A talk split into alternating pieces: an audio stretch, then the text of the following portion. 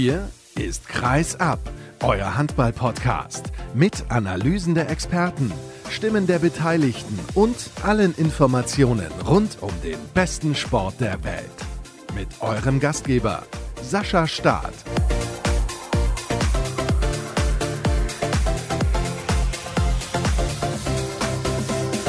Herzlich willkommen, liebe Hörer, zur letzten Ausgabe des Jahres von Kreisab. Vielleicht gibt es hier ein klein wenig Hall und der Kollege, der neben mir sitzt, ist auch schon ein bisschen müde, hatte mir gerade gesagt. Ich bin das auch, aber trotzdem stellen wir noch eine letzte Sendung im Jahr 2020 für euch auf die Beine. Das ist ja ganz klar. Schön, dass ihr eingeschaltet habt an diesem Mittwoch, den 30. Dezember, einen Tag nach dem vierten Champions League Triumph des THW Kiel. Das ist aber nicht alles, worüber wir heute sprechen werden.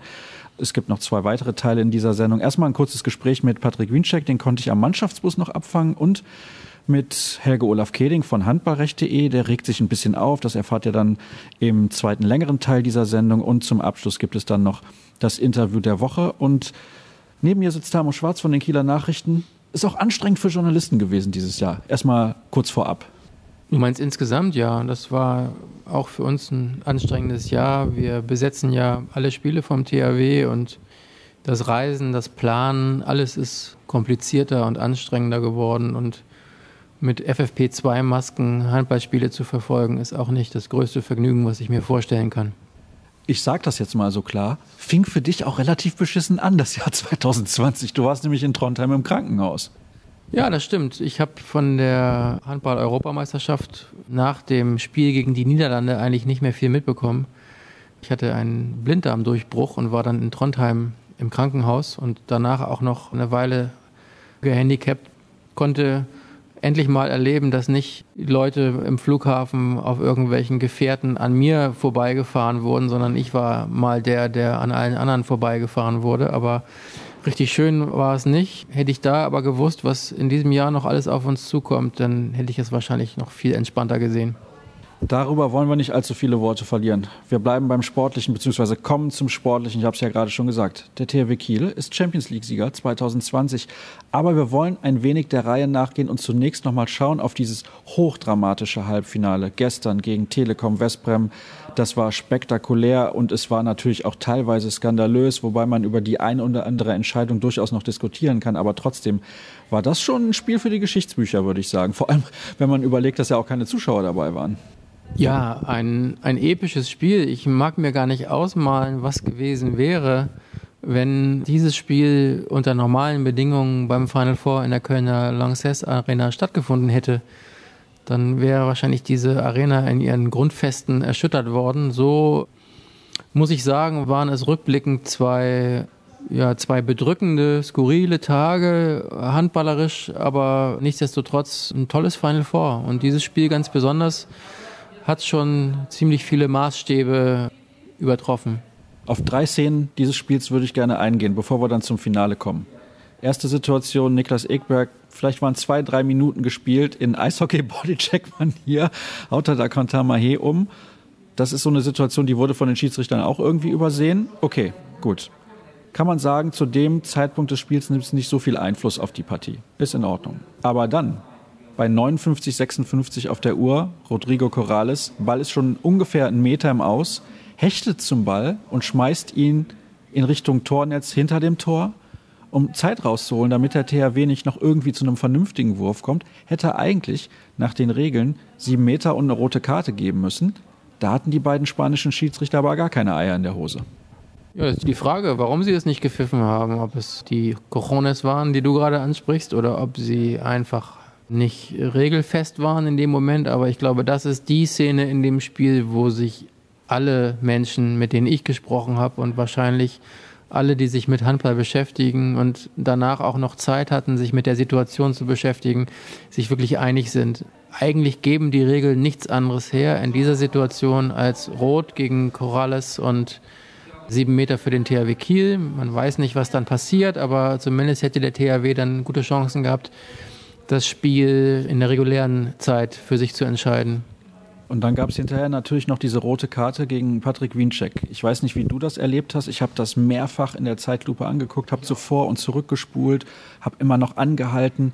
Die Regel ist seit einiger Zeit jetzt so, wie sie ist. Der lange Schritt darf nicht mehr gemacht werden. Der Abwehrspieler muss enorm aufpassen, dass er den Außenspieler nicht berührt. Die Regel sagt auch, gefährliches Spiel ja oder nein und so weiter und so fort. Es ist hochkompliziert.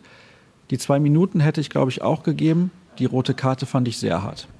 Ich finde sehr hart noch untertrieben. Ich stelle mal die Gegenfrage, wie viele rote Karten will man denn in einem Handballspiel für gewöhnlich dann geben, wenn man den langen Schritt den man so ahnden muss. Das sehe ich genauso. Also das Regelwerk gibt auch daher, dass Patrick Wienzek bestraft wird.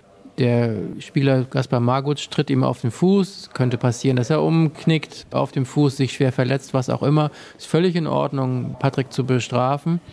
Aber wenn du da eine rote Karte gibst, dann musst du in einem ganz gewöhnlichen Bundesliga-Handballspiel jedes Mal vier bis fünf Spieler vom Feld stellen. Und ich finde das völlig überzogen. Ich habe auch das Regelwerk studiert und es ist ja immer Interpretationssache. Wahrscheinlich ist die Entscheidung der Schiedsrichter in einem weiten Interpretationsrahmen gedeckt. Ich finde sie aber unrealistisch und überzogen. Gut, dann sind wir uns dahingehend einig. Im zweiten Halbfinale ganz kurz noch, da war Barcelona die ersten zehn Minuten noch nicht so ganz auf der Platte, aber danach hatte PSG eigentlich keine Chance. Da gibt es ganz, ganz viele Gründe für. Aber ich habe es ja eben gesagt, wir sind auch beide relativ durch nach diesem Jahr und auch diesen beiden Tagen jetzt. Deswegen wollen wir da nicht allzu viele Worte drüber verlieren und konzentrieren uns auf das Endspiel von heute. Der THW war von Anfang an hoch konzentriert und auch spielbestimmt. Wenn ich ganz kurz noch einmal den Schlenker zurückmachen darf, man könnte sich jetzt, wo du gerade schon von Regelwerk und solchen Dingen gesprochen hast, man könnte sich auch noch darüber streiten, ob dieses erste Halbfinale überhaupt hätte angepfiffen werden dürfen, wenn wir über die positiven Covid-19-Fälle von Paris sprechen, über Henrik Toft Hansen, der mit nach Köln gereist war, dann isoliert wurde.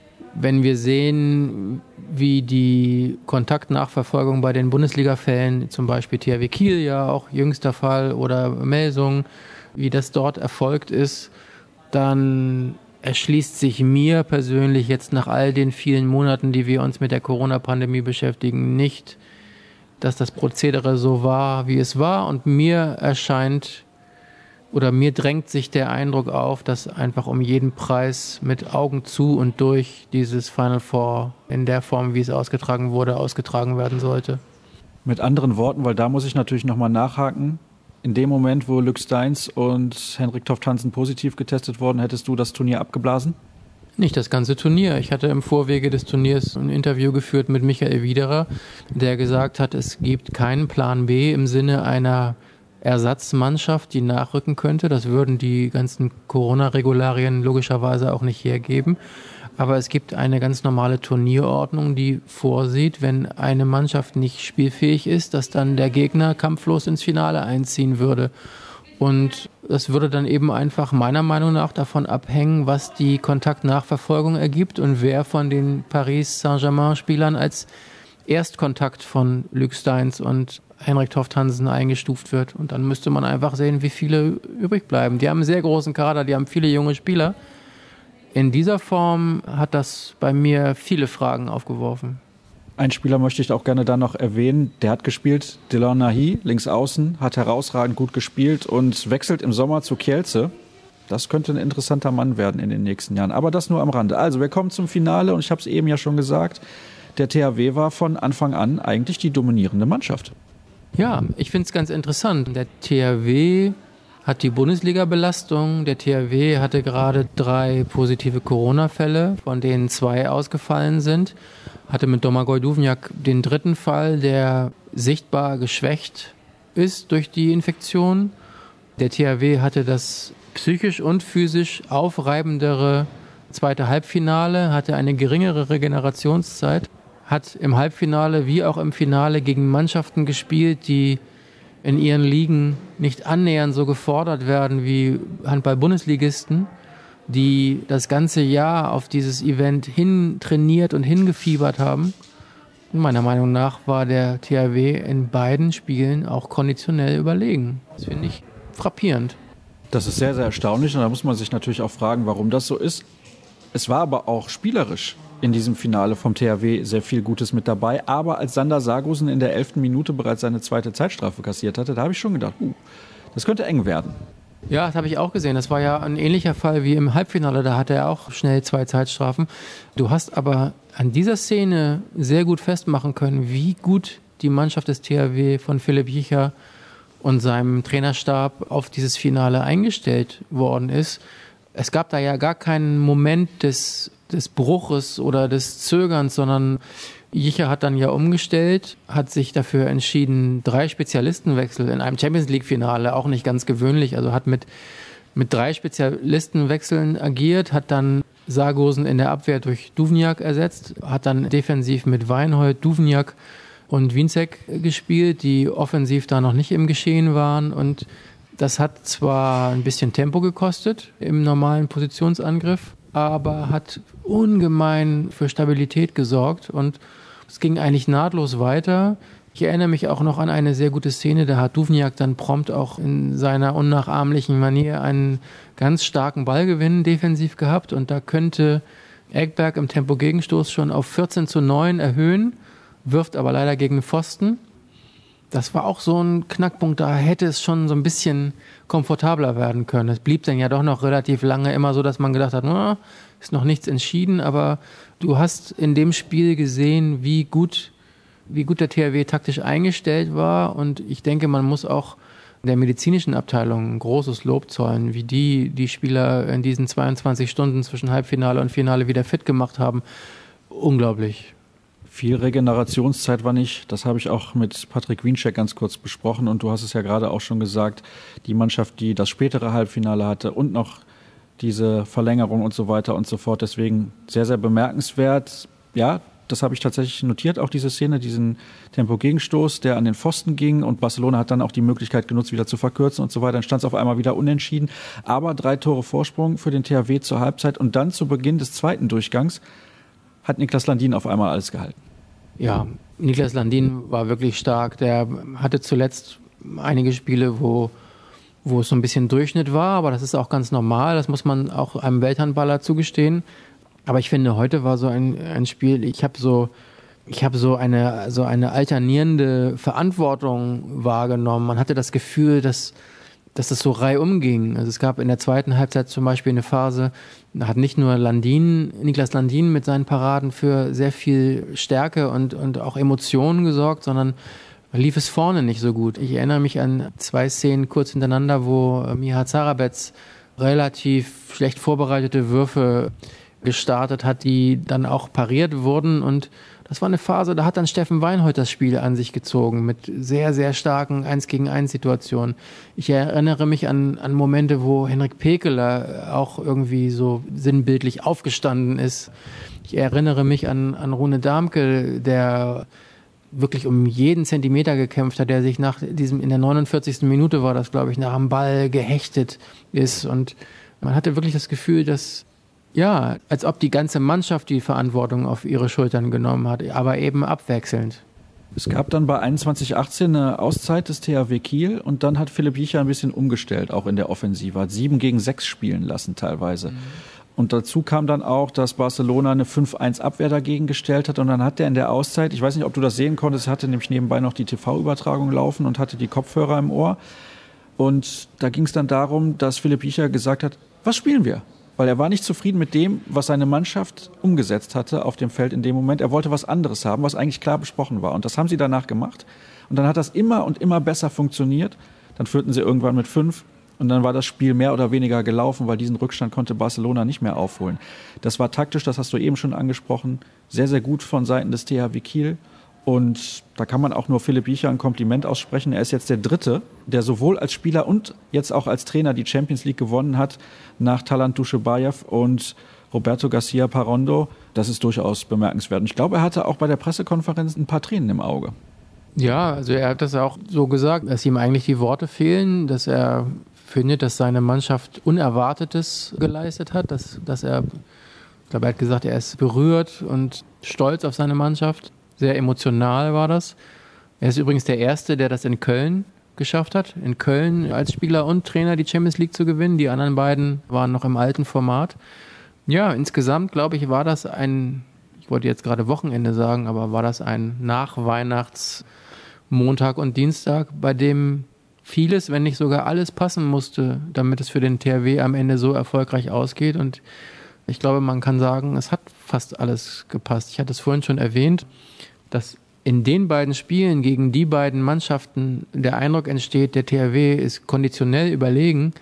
Es ist ja grotesk eigentlich, wenn man weiß, unter welchen Bedingungen Vesprem und Barcelona normalerweise ihre Saison bestreiten, welchen Stellenwert die Champions League hat und so weiter. Und es hat alles gepasst. Bis dahin, dass Rune Darmke, der zuletzt in der Bundesliga noch ausgefallen ist mit einer Knieverletzung, wieder fit war und ja, die Philipp Jicher gar nicht in Verlegenheit gekommen ist, die ganzen Youngsters, die er als Backup mitgenommen hatte, überhaupt einsetzen zu müssen, weil eben diese Spieler, die, die so lange schon darauf warten, mit dem THW diesen Titel zu gewinnen, also ein Domagoj Duvniak, der auch noch heute sehr emotional angefasst war aufgrund des schrecklichen Erdbebens in Kroatien mit Toten und Verletzten und er auch hinterher gesagt hat, man hatte den Eindruck aus seinen Aussagen, er hat eben auch für seine Landsleute gespielt und ein, ein Steffen Weinhold, ein Henrik Pekeler, Rune Darmke, die eben so lange schon auf diesen Titel hin sehnen, hatte einfach das Gefühl, es hat gepasst. Ein Rädchen hat ins andere gegriffen.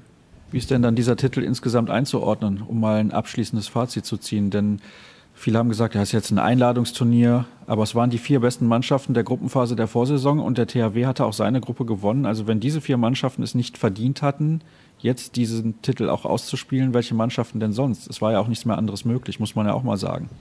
Ja, ich denke mal in zehn Jahren oder in 15 Jahren, wenn wir die Geschichtsbücher aufschlagen, dann, dann wird es da, glaube ich, keine Fußnote geben für den Champions League-Titel 2019, 2020. Der ist hoch einzuschätzen.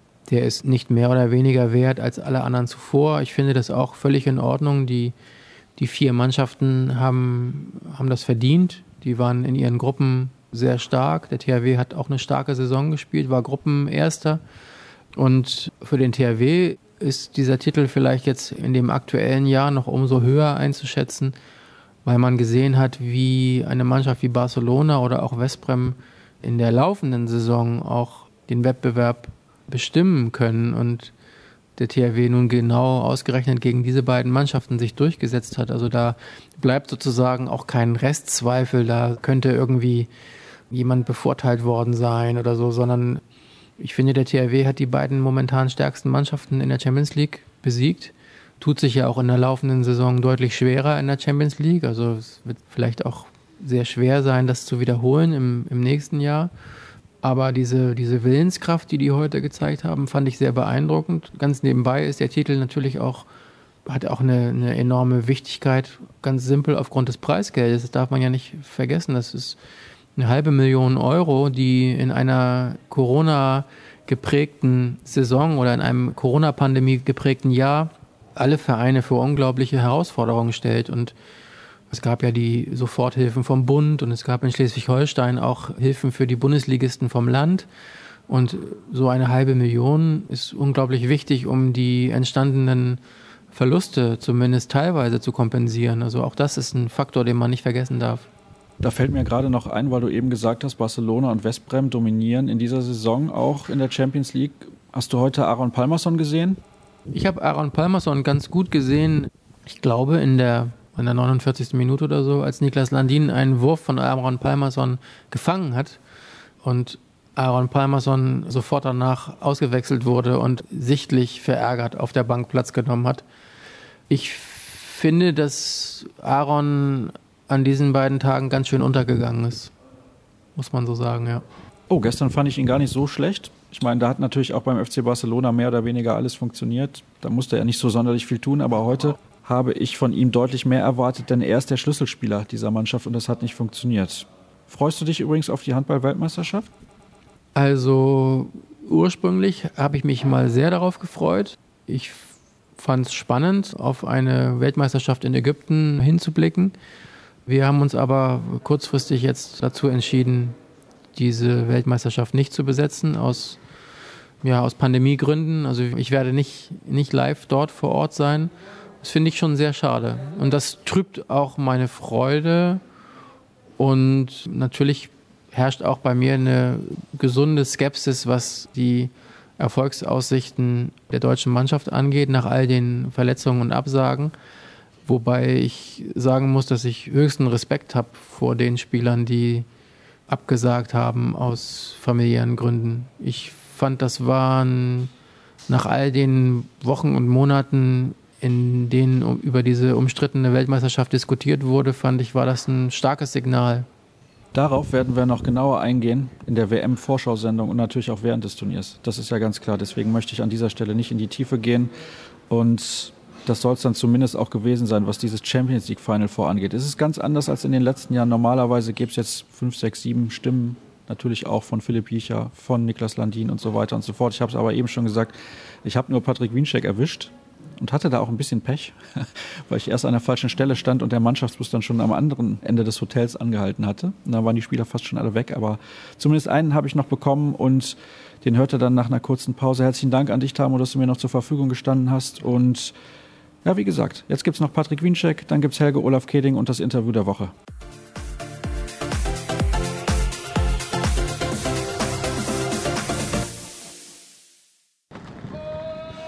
Patrick Winczek, herzlichen Glückwunsch. Champions League-Sieger 2020 waren zwei spektakuläre Tage.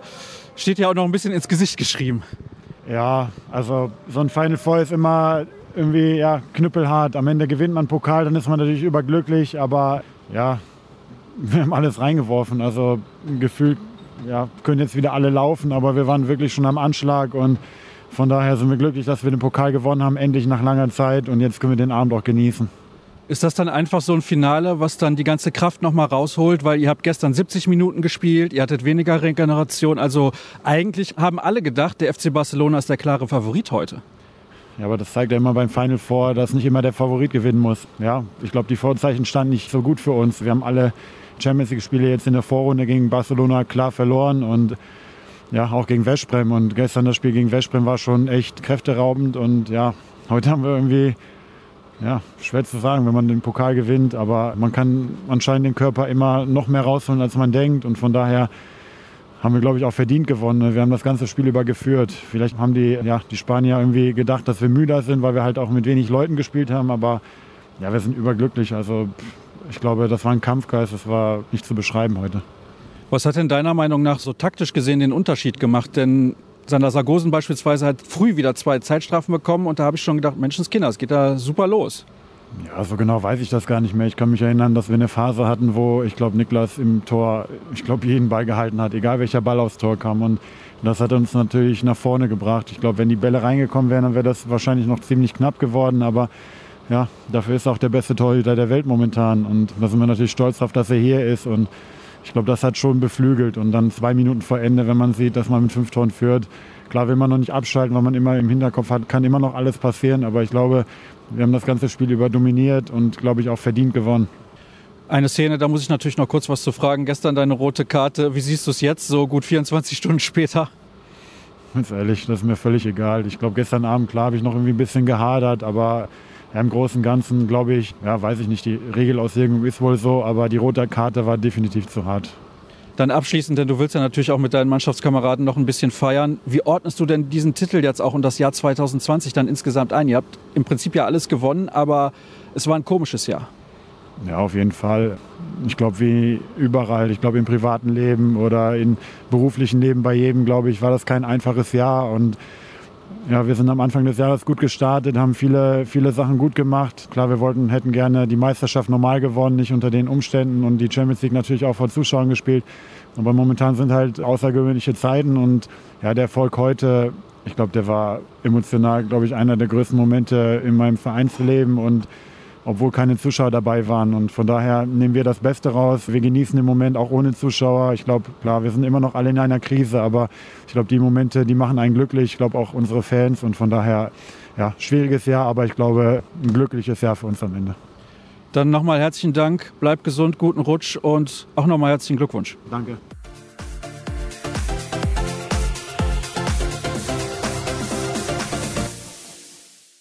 Wir kommen zum nächsten Teil der letzten Ausgabe im Jahr 2020 und ich habe mir gedacht, Mensch, was machen wir? Womit beschäftigen wir uns mit der sportlichen Aktualität? Das haben wir eben schon getan.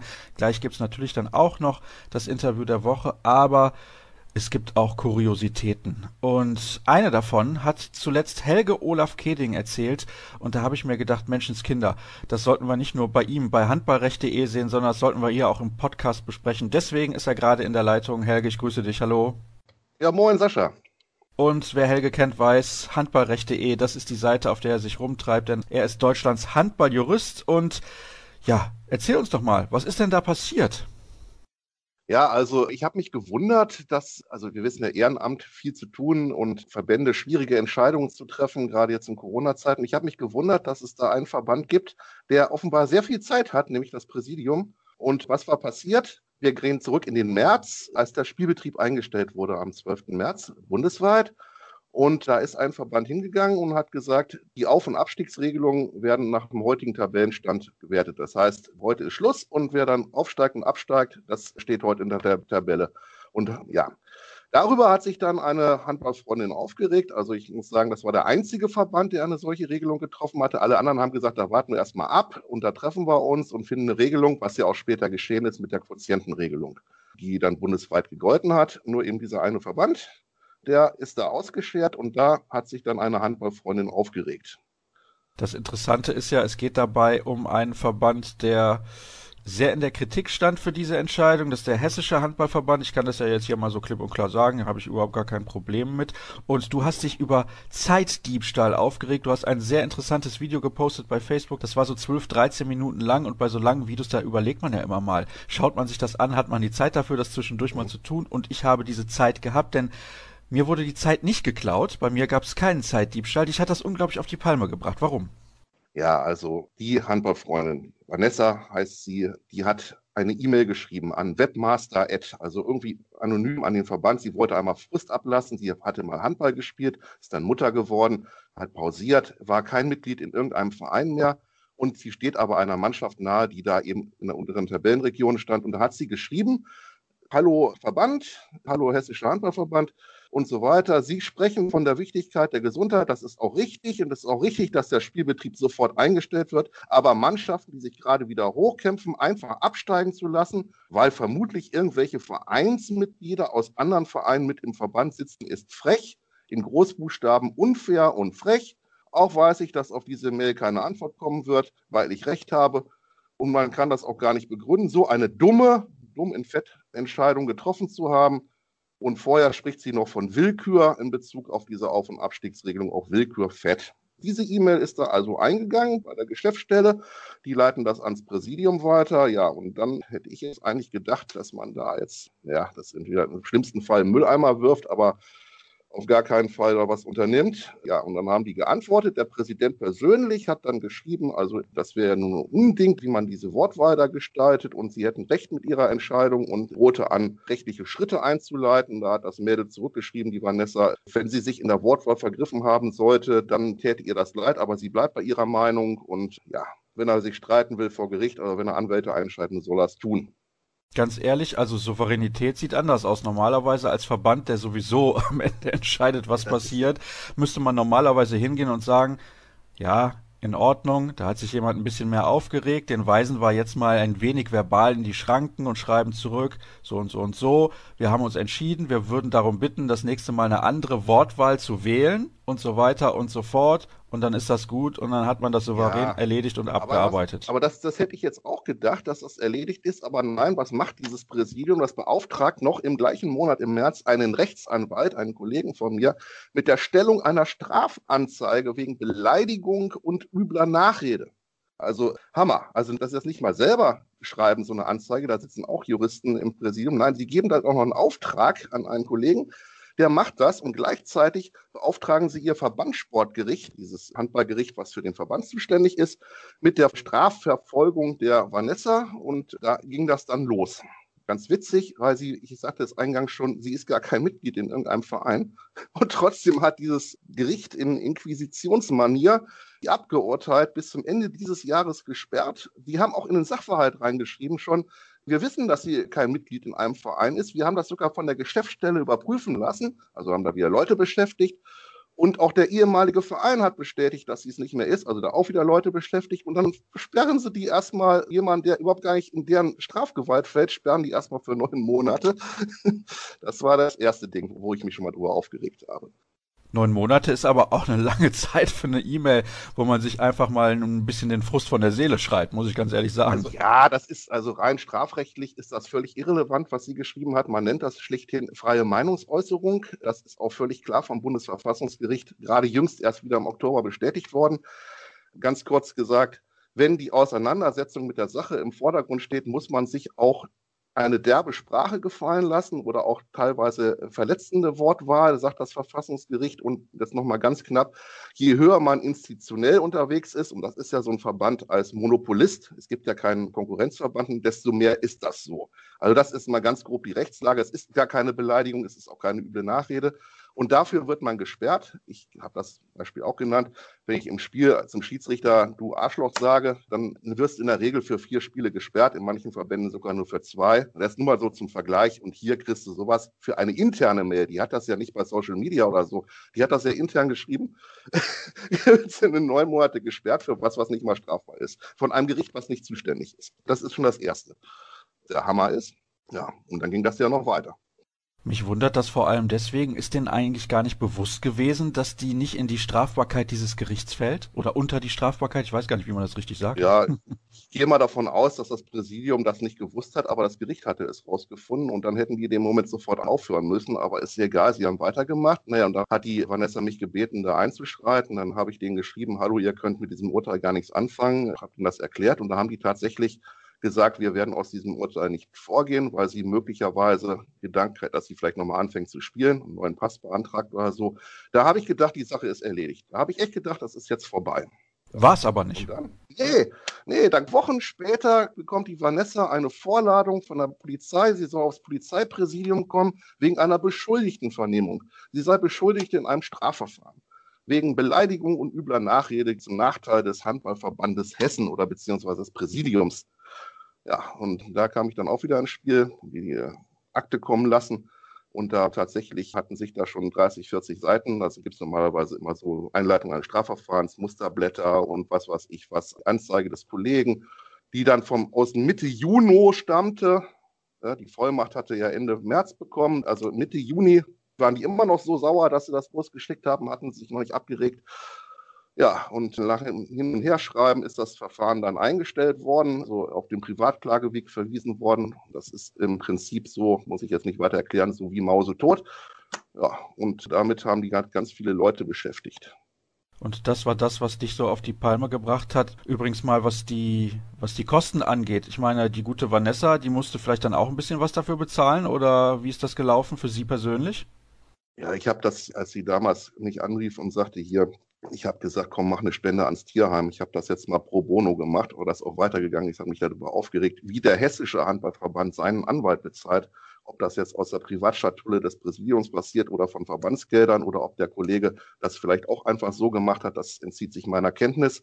Was aber feststeht, ist, dass Steuergelder verschwendet wurden, da ist Polizei beschäftigt worden, man muss sich das vorlegen, die müssen eine Akte anlegen, die müssen diesen Brief rausschicken, kommen sie zur Vernehmung, die müssen dann die Antwort abheften, die müssen das zur Staatsanwaltschaft zurückschicken, die machen das auf, den Vorgang, die lesen das alles, die lesen meine Einlassung dazu, die müssen entscheiden, die müssen einstellen, das müssen sie wieder verschicken. Also sind unheimlich unheimlich viele Leute beschäftigt worden, inklusive Geschäftsstelle, hat man ja gesagt, die rausfinden mussten, ob sie Vereinsmitglied ist oder nicht. Aber was feststeht, ist, Steuergelder sind da einfach sinnlos verbraten worden, denn jeder, ich sage jetzt mal, jeder, der auch nur am Ansatzweise Ahnung von Jura hat, weiß oder muss wissen, dass das niemals irgendein Straftatbestand auch nur ansatzweise erfüllt, was die Vanessa da geschrieben hat. Also das ist schon vorsätzlicher Missbrauch von staatlichen Stellen. Wenn es sowas gäbe, dann wäre es das. Ja, dann kannst du ja klagen, Helge. Nein, das gibt's ja nicht. Aber ich wundere mich wirklich, dass ein Präsidium eines Handballverbandes in diesen Zeiten so viel Zeit hat, sich mit sowas zu befassen, wo wir doch wirklich ganz existenziell andere Fragen zu beantworten haben. Und das Schlimme ist ja, du vergraust die Leute ja. Du vergraust die Leute ja. Da hat doch keiner mehr Lust, mit solchen Leuten irgendwie was ehrenamtlich zu machen. Ja, das ist, ja gut. Und das Rechtsverständnis von diesem Verband finde ich auch ganz merkwürdig, aber nun gut, vielleicht wird das jetzt zu weit führen. Nein, in einem Podcast führt das nicht so weit. Wir haben Zeit. Erzähl ruhig. Naja, also gehen wir mal die Satzung. Gehen wir mal in die Satzung dieses Verbandes. Da steht in keiner Stelle, dass die Sportgerichte, also dass die Bezirksgerichte, die, das Verbandssportgericht und das Verbandsgericht, dass die unabhängig sind. Also ich kenne die Satzung aller Handballverbände, da steht da überall drin. Aber dem habe ich es jetzt nicht gefunden. Wenn ich es überlesen haben sollte, sorry. Aber aber was auf jeden Fall Fakt ist, dass die Vorsitzenden der beiden oberen Gerichte, nämlich des Verbandssportsgerichts und des Verbandsgerichts, per Satzung automatisch auch Mitglied im erweiterten Präsidium des Verbandes sind. Das bedeutet nichts anderes, als ein Richter Partei ist. Das heißt, plastisch gesehen, es wird eine Geldstrafe verhängt, wie hier, als Richter und auf der anderen Seite bist du gleichzeitig im Präsidium, im erweiterten Präsidium, freust dich, dass Geld reinkommt. Und musst das vielleicht sogar im erweiterten Präsidium, was die Aufgabe haben, Kontrollfunktion und sonst was. Meiner Meinung nach mag das sportrechtlich vielleicht noch funktionieren, aber moralisch oder sage ich mal vom Gefühl her geht das überhaupt nicht. So. Und dann wie gesagt, es steht nirgendwo, dass sie unabhängig sind. Und dann werden die auf der eigenen Homepage noch, die Richter, die Vorsitzenden Richter, als Mitarbeiter bezeichnet. Also alleine schon die Bezeichnung, die Wortwahl, also Mitarbeiter und Richter, das geht gar nicht zusammen. Es ist wie Feuer und Wasser, funktioniert nicht. Also ich bin als Richter unabhängig und zwar gegenüber jedem. Ansonsten brauche ich nicht Richter zu sein oder kein Gericht einzusetzen, wenn das Gericht als Mitarbeitende des Präsidiums bezeichnet werden allein dieses satzungsgemäße und daraus resultierende Handeln, Rechtsverständnis ist im Jahr 2020 aus meiner Meinung überhaupt nicht mehr. Das erinnert mehr an Mittelalter. Gut, das Jahr 2020 ist natürlich nochmal sehr speziell, aber ich glaube auch 2019 wäre das völlig unangebracht ja, gewesen. Das hat in unserer Zeit nichts mehr zu tun. Das ist veraltetes Verbandsdenken. Das ist, aber gut, das ist, das ist deren Satzung, da müssen die mit leben. Aber ich finde, dass in dem Fall, es ist ja nicht der erste Fall aus Hessen, wo drakonische Strafen ausgesprochen werden für Pille-Palle. Ja, und insofern, ich habe auch ganz viele Rückmeldungen bekommen, wo Leute geschrieben haben, mein Gott, ich könnte dir noch ganz andere Geschichten erzählen und ganz viel. Und ach, es ist ja gar nichts. Und tausend Beispiele gekriegt. Tausend ist übertrieben, aber einige Beispiele gekriegt, wo ebenso reagiert wurde. Ja, und das sind so Sachen, da wundere ich mich wirklich. Auf der anderen Seite, und das ist ja das, was mich wirklich aufregt, nicht nur der Zeitdiebstahl, was mich aufregt, ist der DAB und überhaupt der Handball. Der DAB bemüht sich ganz besonders, nehmen ganz viel Geld in die Hand und Mitglieder Leute, Menschen zum Handball zu kriegen. Ehrenämtler, ob das Spielerinnen, Trainer, was auch immer. Irgendwelche Leute, die helfen. Die bemühen sich total und beziehen die Landesverbände ein. Gut, kann man darüber streiten, ob das im Detail alles so richtig ist, aber sie machen es. Und jeder weiß, dass es nötig ist. Und dann kommt so ein Präsidium hin, es ist so dünnhäutig und vergrault die Leute, weil die sich persönlich angegriffen fühlen für Pillepalle für eine etwas derbere Wortwahl, die im Sport, im Affekt gerade wie hier immer üblich ist, also im normalen Leben ja auch, dann was soll das? Ja, und wenn ich dann die Leute vergraule mit drakonischen Strafen und Sperren, ja, dann muss ich mich nicht mehr wundern, dass die Leute zum Fußball rennen oder sonst wohin. Da spricht sich ja rum. Das ist natürlich auch eine bittere Konsequenz solch einer Nummer. Und du hast ja gerade schon angedeutet, dieser Verband zeigt sich regelmäßig nicht von seiner allerbesten Seite. Ich habe eine Frage noch zum Abschluss und zwar hast du natürlich auch in Kontakt gestanden mit der Gegenseite. Wie haben die denn darauf reagiert, dass du versucht hast, mit sachlichen Argumenten ja, sie davon zu überzeugen, dass das vielleicht keine so gute Idee ist. Da muss man ja normalerweise als Gegenseite sich ein paar Gedanken darüber machen, ob das vielleicht jetzt richtig oder falsch ist, was man da gerade tut. Also wir haben nicht telefoniert, es gab einen E-Mail-Kontakt zu diesem Sportgerichtsurteil, was ich gesagt habe, wo ich gesagt habe, da könnt ihr nicht draus vollstrecken, das haben die dann auch gemacht. Und da habe ich gedacht, das wäre erledigt. Der Rest lief dann ja über die Staatsanwaltschaft. Das heißt, deren Anwalt hat eine Strafanzeige gestellt, die Staatsanwaltschaft hat mir die Akte zugeschickt. Ich habe darauf an die Staatsanwaltschaft geantwortet. Die werden dann die Kopien an den Anwalt gegeben haben. Da kam auch nichts zurück. Ich hatte keinen Kontakt mehr in der Sache zum Hessischen Handballverband. Das sagt auch ein bisschen was aus. Nun gut, Helge, jetzt haben wir uns aufgeregt, ja, jetzt habe ich da. Ne? Jetzt, hm? Ich wollte gerade sagen, das ist aber üblich im Strafverfahren, dass man nicht mit der Gegenseite persönlich, wenn ein Anwalt eingeschaltet ist oder was, dann läuft das eben immer über Bande, das ist normal. Jetzt haben wir das geklärt. Wir haben uns ein bisschen drüber aufgeregt. Wir haben vielleicht auch geschmunzelt. Ihr auch, liebe Hörer, hoffe ich zumindest. Egal wie ihr das bewertet, ich denke, im Endeffekt ist das eine Aktion, die man sich komplett hätte sparen sollen. Da muss man ein bisschen souveräner agieren und vielleicht machen sie sich da in Hessen mal jetzt zumindest den ein oder anderen Gedanken. Sie werden ja auch mitbekommen haben, was das für eine Resonanz gegeben hat. Bei Helges Facebook-Seite handballrecht.de könnt ihr sehr gerne mal vorbeischauen. Vielen Dank, dass du mir zur Verfügung gestanden hast. Dir natürlich auch einen guten Rutsch. Und jetzt gibt's die letzte Pause in diesem Jahr bei Kreisab. Gleich sind wir dann zurück mit dem allerletzten Interview der Woche.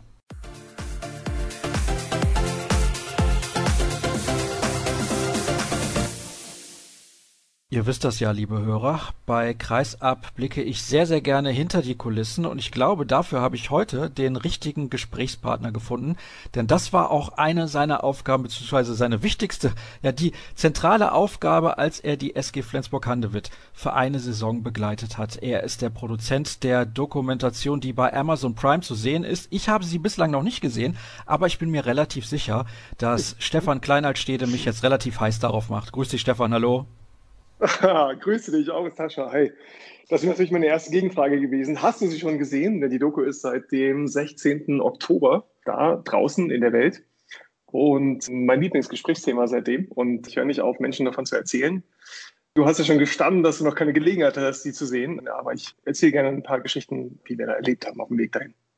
Auf die bin ich auch schon sehr, sehr gespannt. Ich habe es dir in unserem kurzen Telefonat am Nachmittag ja gesagt. Ich habe sehr viel Interesse an Sportdokumentationen, vor allem auch historische, aber trotzdem sind auch aktuelle Dokumentationen sehr im Trend und auch sehr, sehr interessant. Und ich bin mir sicher, wenn wir dann gleich unser Gespräch beendet haben, werde ich als erstes mal meinen Amazon Prime Account reaktivieren und mir die ersten Folgen angucken.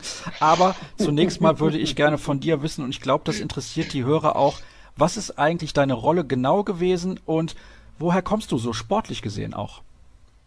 Sportlich gesehen komme ich lustigerweise aus dem Handball. Ich komme aus Datteln, so von, der, von Nordzip für das Ruhrgebiet. Da gab es nicht viel mehr damals, so in den 80ern. Immer Handball gespielt bis zur A-Jugend, dann hat das Talent nicht mehr gereicht. Dann habe ich mal Sport studiert, habe aber auch keine anderen weiteren Talente entdeckt. Und dann habe ich gedacht, dann muss ich davon leben, dass ich über Sport rede.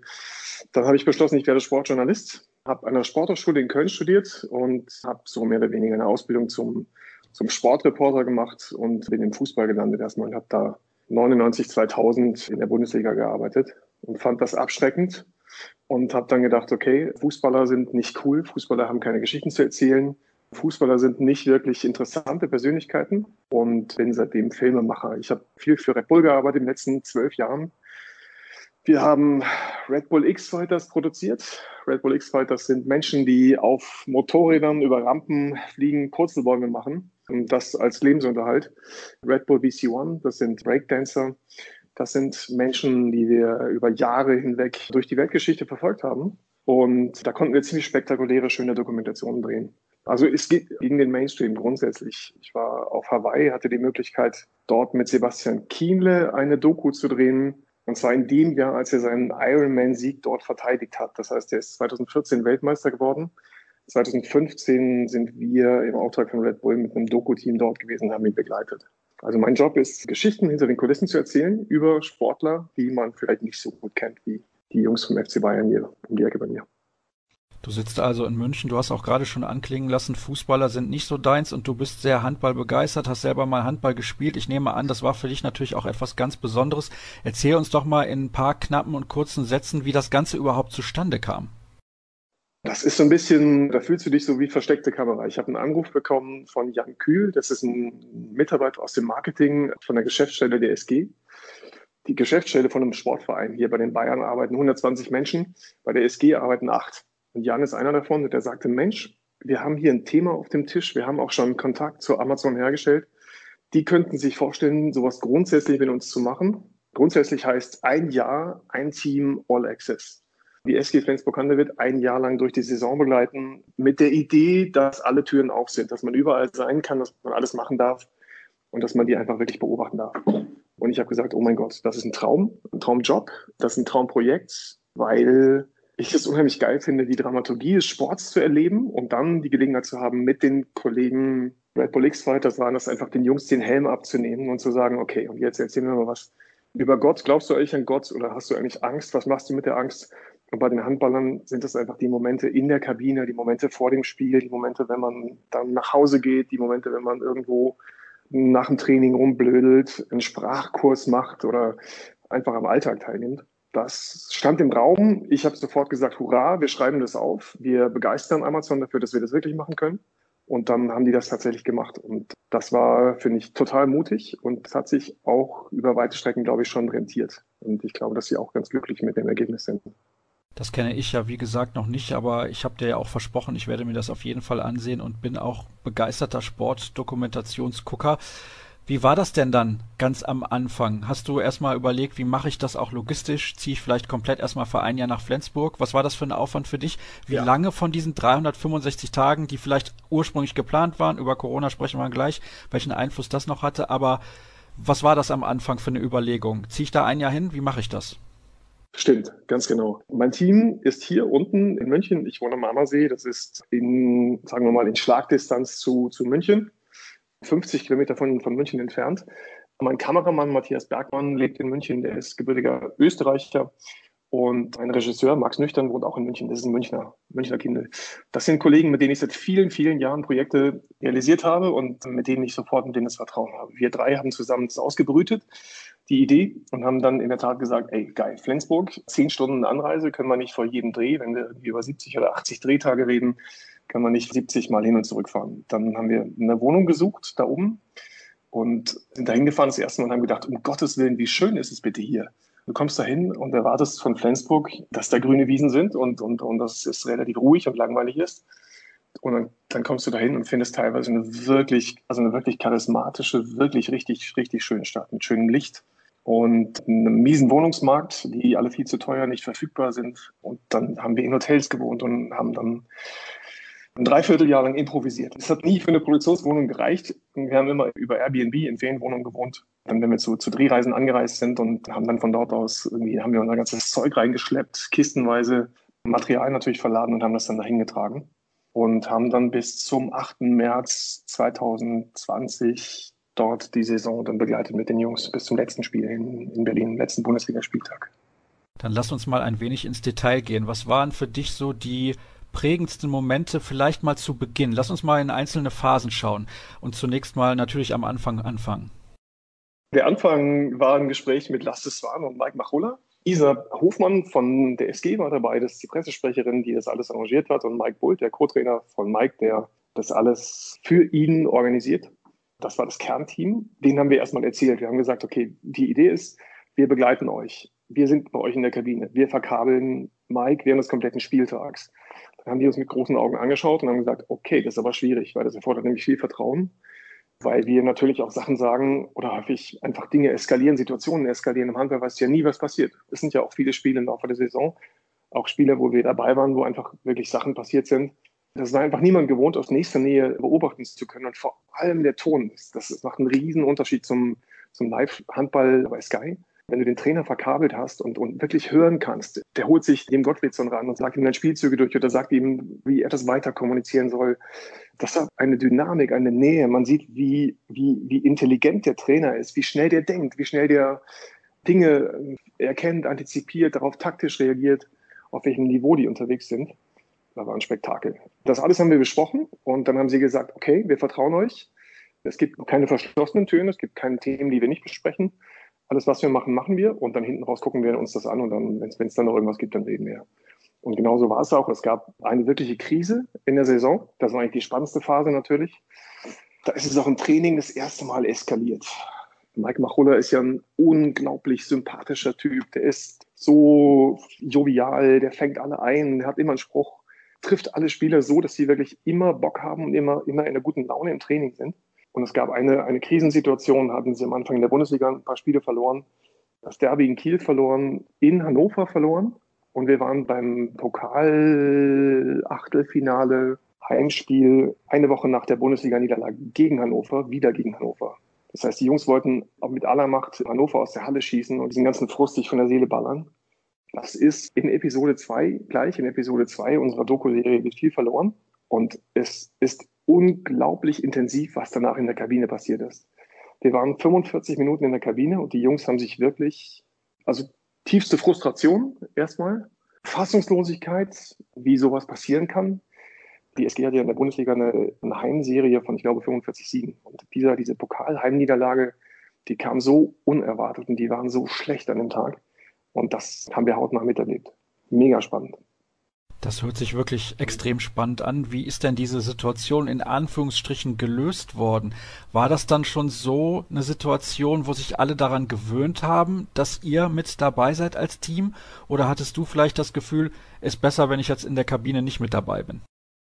im Team, Mike und sein Trainerteam, die Betreuer, die Ärzte und die Spieler natürlich sowieso, die haben sich, glaube ich, relativ schnell daran gewöhnt, dass wir da sind.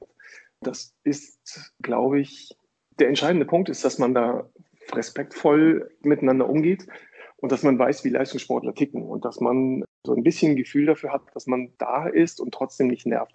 Dass man auch mit einer großen Kamera da stehen kann aber eben nicht dann hektisch in dem Moment, wo jemand einen anderen zur Rede stellt, ich will mal nicht sagen anschreien, aber schon zur Rede stellen vor der ganzen Mannschaft, dass wir uns dann nicht hektisch dahin bewegen, sondern dass wir einfach mucksmäuschenstill sind und ihnen einfach einen großen Respekt zeigen, dass wir da dabei sein dürfen.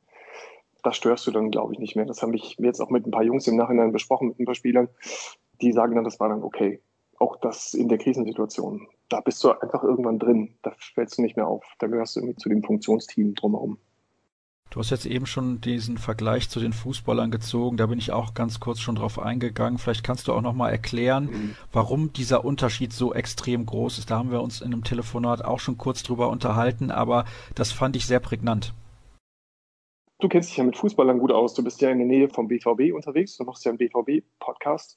Und du kennst ja die Struktur, in die junge Fußballer reinwachsen bei solchen Profivereinen wie beim BVB oder beim FC Bayern, die bei mir vor der Tür liegt. Das Problem ist ein bisschen, dass die als Jugendliche oder als Kinder schon entmündigt werden, diese Fußballer. Ich sage das mal ein bisschen despektierlich, entmündigt im Sinne von, denen wird möglichst viel abgenommen, die gehen in ihr Internat so früh wie möglich, die gehen dann zur Schule, das läuft irgendwie. Dann gehen die zum Training und ihre Wäsche wird gewaschen. Dann, wenn sie ein bisschen größer sind, kriegen sie ein Handy dahingelegt und einen Autoschlüssel irgendwann dahingelegt von ihrem Audi bei den Bayern. Und das wird alles für die gemacht. Und die Konsequenz daraus ist, dass man so ein bisschen eine flachere Persönlichkeit wird, nicht entscheidungsfreudig wird, nicht weiß, wie man einkauft, wie man kocht. Und das ist bei den Handballern halt das genaue Gegenteil. Der Magnus Röth hatte sich verletzt bei der Euro, kam zurück und hatte einen Ermüdungsbruch im Fuß. Und am nächsten Abend war dann Kochen angesagt. Der Johannes Goller und noch ein paar andere Jungs, Marius Steinhauser war dabei, Benko Boric war dabei, die haben einfach eingekauft, haben Magnus überrascht. Wir waren mit der Kamera dabei und die haben dann in der Küche von Magnus einfach mal richtig aufgekocht. Weil die Jungs einfach, klar, die, die leben selbstständig, die, die stehen mitten im Leben, die haben alle eine gute Ausbildung, die haben alle was in der Birne. Die sind auch so als Team sozialisiert, was ja so Fußballer nicht so zwingend sind. Ich weiß nicht, was deine, was deine Erfahrungen da sind. Das sind für mich so ein bisschen alles, sagen wir mal, Einzelkämpfer im Sinne von Einzelstars. Die Handballer sind auch nach dem Training, nach dem Spiel, vor dem Spiel, nach der Niederlage, nach dem Sieg völlig egal. Gehen die auch miteinander weg, kümmern die sich umeinander. Und da hatten wir ein paar Gelegenheiten dabei zu sein und da lachst du dich einfach kaputt. Das ist einfach toll, das ist cool. Das sind coole junge Leute, die sind alle Anfang 20, aber die stehen mitten im Leben und die haben auch ein Ziel. Und wenn die mal verletzt sind, dann kümmern sie sich um was und wo sie ihre Birne ein bisschen beanspruchen müssen. Das hört sich übrigens für mich so an, als wärst du komplett begeistert gewesen von dem, was du da erlebt hast. Ich kann das übrigens nur bestätigen. Im Fußball leben die Spieler, und das passt natürlich zur aktuellen Zeit, in einer Blase, aber das tun sie immer, nicht nur in Corona-Zeiten, sondern auch sonst. Das hat was mit der Ausbildung zu tun, das hat was mit dem Geld zu tun, was dort fließt, das hat was mit dem Drumherum zu tun und mit den Ansprüchen, mit dem Luxus, in dem diese Spieler leben. Im mhm. Handball wird natürlich auch viel, viel weniger Geld verdient. Also ich würde gerne von dir wissen, du hast mir auch erzählt von einer Situation im Gespräch mit Hampus Wanne, da ging es um das Champions League-Finale 2014, mhm. beziehungsweise das Halbfinale, wo er diesen sieben Meter verwandelt hat gegen den FC Barcelona.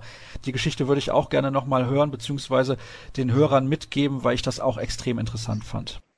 Also wir hatten ein bisschen das Pech, dass der Hampus sich verletzt hat, als wir angefangen haben zu drehen. Hampus gehörte gar nicht mehr zur Mannschaft. Er hatte irgendeine Achillessehnengeschichte. Er hat sich immer nur gedehnt, gestretcht und wir haben immer ein bisschen mit Hampus gedreht und ganz leicht mit ihm geredet, weil wir auch so ein bisschen erstmal Rücksicht nehmen wollten. Wir wollten erstmal ankommen, dann ist der Hampus irgendwann operiert worden und von da an ging es dann aufwärts. Und wir haben ihn auf dem Weg in dieses, zum wieder Bestandteil der Mannschaft zu werden, wieder am Mannschaftstraining teilgenommen, wieder mitgereist und dann irgendwann in Berlin hat er, glaube ich, sein erstes Spiel wieder gemacht, genau, am letzten Spieltag. Hampus Wanne ist ja ein unglaublich geiler, charismatischer, intelligenter Typ. Ich kannte den von YouTube, von diesem geilen Champions League-Finale 2014, Halbfinale, Entschuldigung, gegen Barcelona, wo er von der Bank kommt und der englischsprachige legendäre Kommentator flippt aus und sagt, wer ist denn das? Hampus Wanne kommt. Ach du meine Güte. Das weißt du besser als ich. Der ist ja ein, ein, ein Kind damals gewesen, 20 oder 21, hatte überhaupt keine Erfahrung. Und solche Sachen prägen dann natürlich auch Menschen und das macht dann eine Erfahrung. Das ist dann eben die Erfahrung, die er in seinem Rucksack hat. Und der ist jetzt kein Superstar geworden, weil er ein Champions League Halbfinale entschieden hat. Ein schlechter Vergleich, aber zum Beispiel Mario Götze, der arme Kerl, der das, das WM-Tor gemacht hat und für den Rest seines Lebens damit leben muss, der überall der WM-Torschütze gewesen zu sein. Hampus Wanne ist dafür viel zu schlau und äh, lässt sich den Schuh überhaupt nicht anziehen. Ist aber auch viel zu, glaube ich, die Jungs, Hampus ein voran, aber auch natürlich viele andere Skandinavier, Lasse Swan ist ja genauso jemand, die sind so demütig und respektvoll vor der Aufgabe, vor ihrem Job. Das ist cool zu sehen. Gab es auch mal Situationen, wo du vielleicht mit einem Spieler oder Verantwortlichen, ja, ich will nicht sagen aneinander geraten bist, aber wo es zumindest mal Diskussionen gab über das, was du da machst mit deinem Team? Im Gegenteil eigentlich. Eigentlich im Gegenteil. Ich war total, wir sind da ein bisschen rangewachsen an die Familie in der Zeit. Also die SG-Familie ist wirklich allen Respekt vor Borussia Dortmund. Echte Liebe gibt's nur da. Aber bei der SG Flensburg-Handewitt ist es halt eine Familie. So, das ist deren Philosophie. So leben die. Und das heißt, die, die kümmern sich umeinander. Wenn mal Sachen richtig schief gehen, dann, dann helfen wir sich untereinander, weil die echten Eltern natürlich im anderen Land sind oder ein paar hundert Kilometer entfernt sind. So, dann wird doch zur Not mal eine Überschwemmung in der Badewanne nach einer harten Nacht, wenn Freunde zu Besuch waren, wird der Boden mal ausgetauscht, getrocknet, dass in dem Altbau irgendwie das große Chaos beseitigt wird. All solche Sachen passieren da, weil sie eine Familie sind, weil sie aufeinander aufpassen. Und sie haben uns wunderbarerweise wirklich auch zum Familienfest schlechthin mitgenommen. Die haben ein kleines Weihnachtsfest, was ein reines Mannschaftsfest ist und was an einem unglaublich, unglaublich schönen, lustigen, kuscheligen, schönen Ort stattfindet. Da durften wir mit dabei sein und das ist ein Teil der Geschichte. Ich glaube, es ist in Episode 4, genau. Weihnachten ja, wer es noch nicht gesehen hat, auf jeden Fall mal auf den Style von den skandinavischen Weihnachtspullis achten, bitte. Ist für mich absoluter Trend 2020. Ich habe das letztes Jahr gesehen und ich versuche gerade händeringend leuchtende Weihnachtspullover mit krassen, bunten Motiven zu bekommen, weil die Jungs das einfach mit Style tragen und es ist eine Freude. Ich merke, du bist hin und weg von den Spielern der SG Flensburg-Handewitt. Die haben dich komplett überzeugt. Kann man das so sagen? Also du klingst extrem begeistert, auch was die ganze Art dieser Spieler und auch der anderen Mitarbeiter im Verein angeht. Also ich finde, man hört das total raus. Ich könnte auch eine Menge Negativbeispiele aufzählen aus dem, was ich in den letzten Jahren erlebt habe von, von anderen Sportlern, aber das wäre ein bisschen unfair, weil das in allermeisten Fällen Einzelsportler sind, mit denen ich unterwegs war. Und bei Einzelsportlern ist es ein bisschen anders. Bei denen ist es noch viel, viel härter. Bei denen ist der Leistungsdruck noch viel, viel größer. Und die schulen natürlich ihre soziale Kompetenz auch nicht so. Da oben, die Dänen und Schweden und Norweger, die haben es ja gerne gemütlich. Und das ist so, wenn man sich gut versteht, dann ist für die auch Wohlfühltemperatur. Lass es waren, ist der, der neue Kapitän, nachdem Torbe Karlsson nicht mehr spielt. Und das ist so ein bisschen auch Lasses Philosophie. Wenn sich alle wohlfühlen, dann, dann kann man da gut arbeiten. Das ist im Sport überhaupt nicht üblich. Es gibt echt Leute, die sind wirklich anstrengend, wirklich kratzig in der Zusammenarbeit. Das ist das, was mir positiv hängen geblieben ist. Diese Familie, diese Gemeinschaft, die die da oben wirklich kultivieren. Möchtest du uns noch eine finale Geschichte erzählen? Ich glaube, wir könnten noch locker eine halbe Stunde miteinander plaudern über dieses Thema hey, und die Dokumentation, ja. aber du kannst gerne loslegen und noch eine besondere Story loswerden, wenn du willst.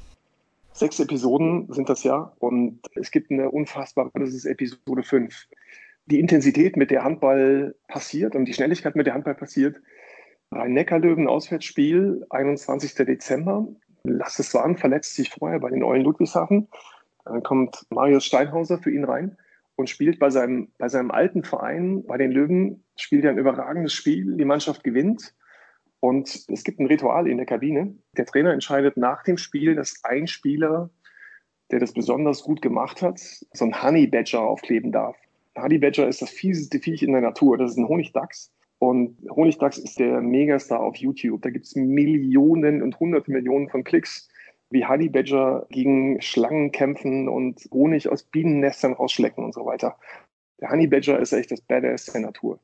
Und der Honey Badger ist dieser Aufkleber, den die Jungs dann aufkleben dürfen.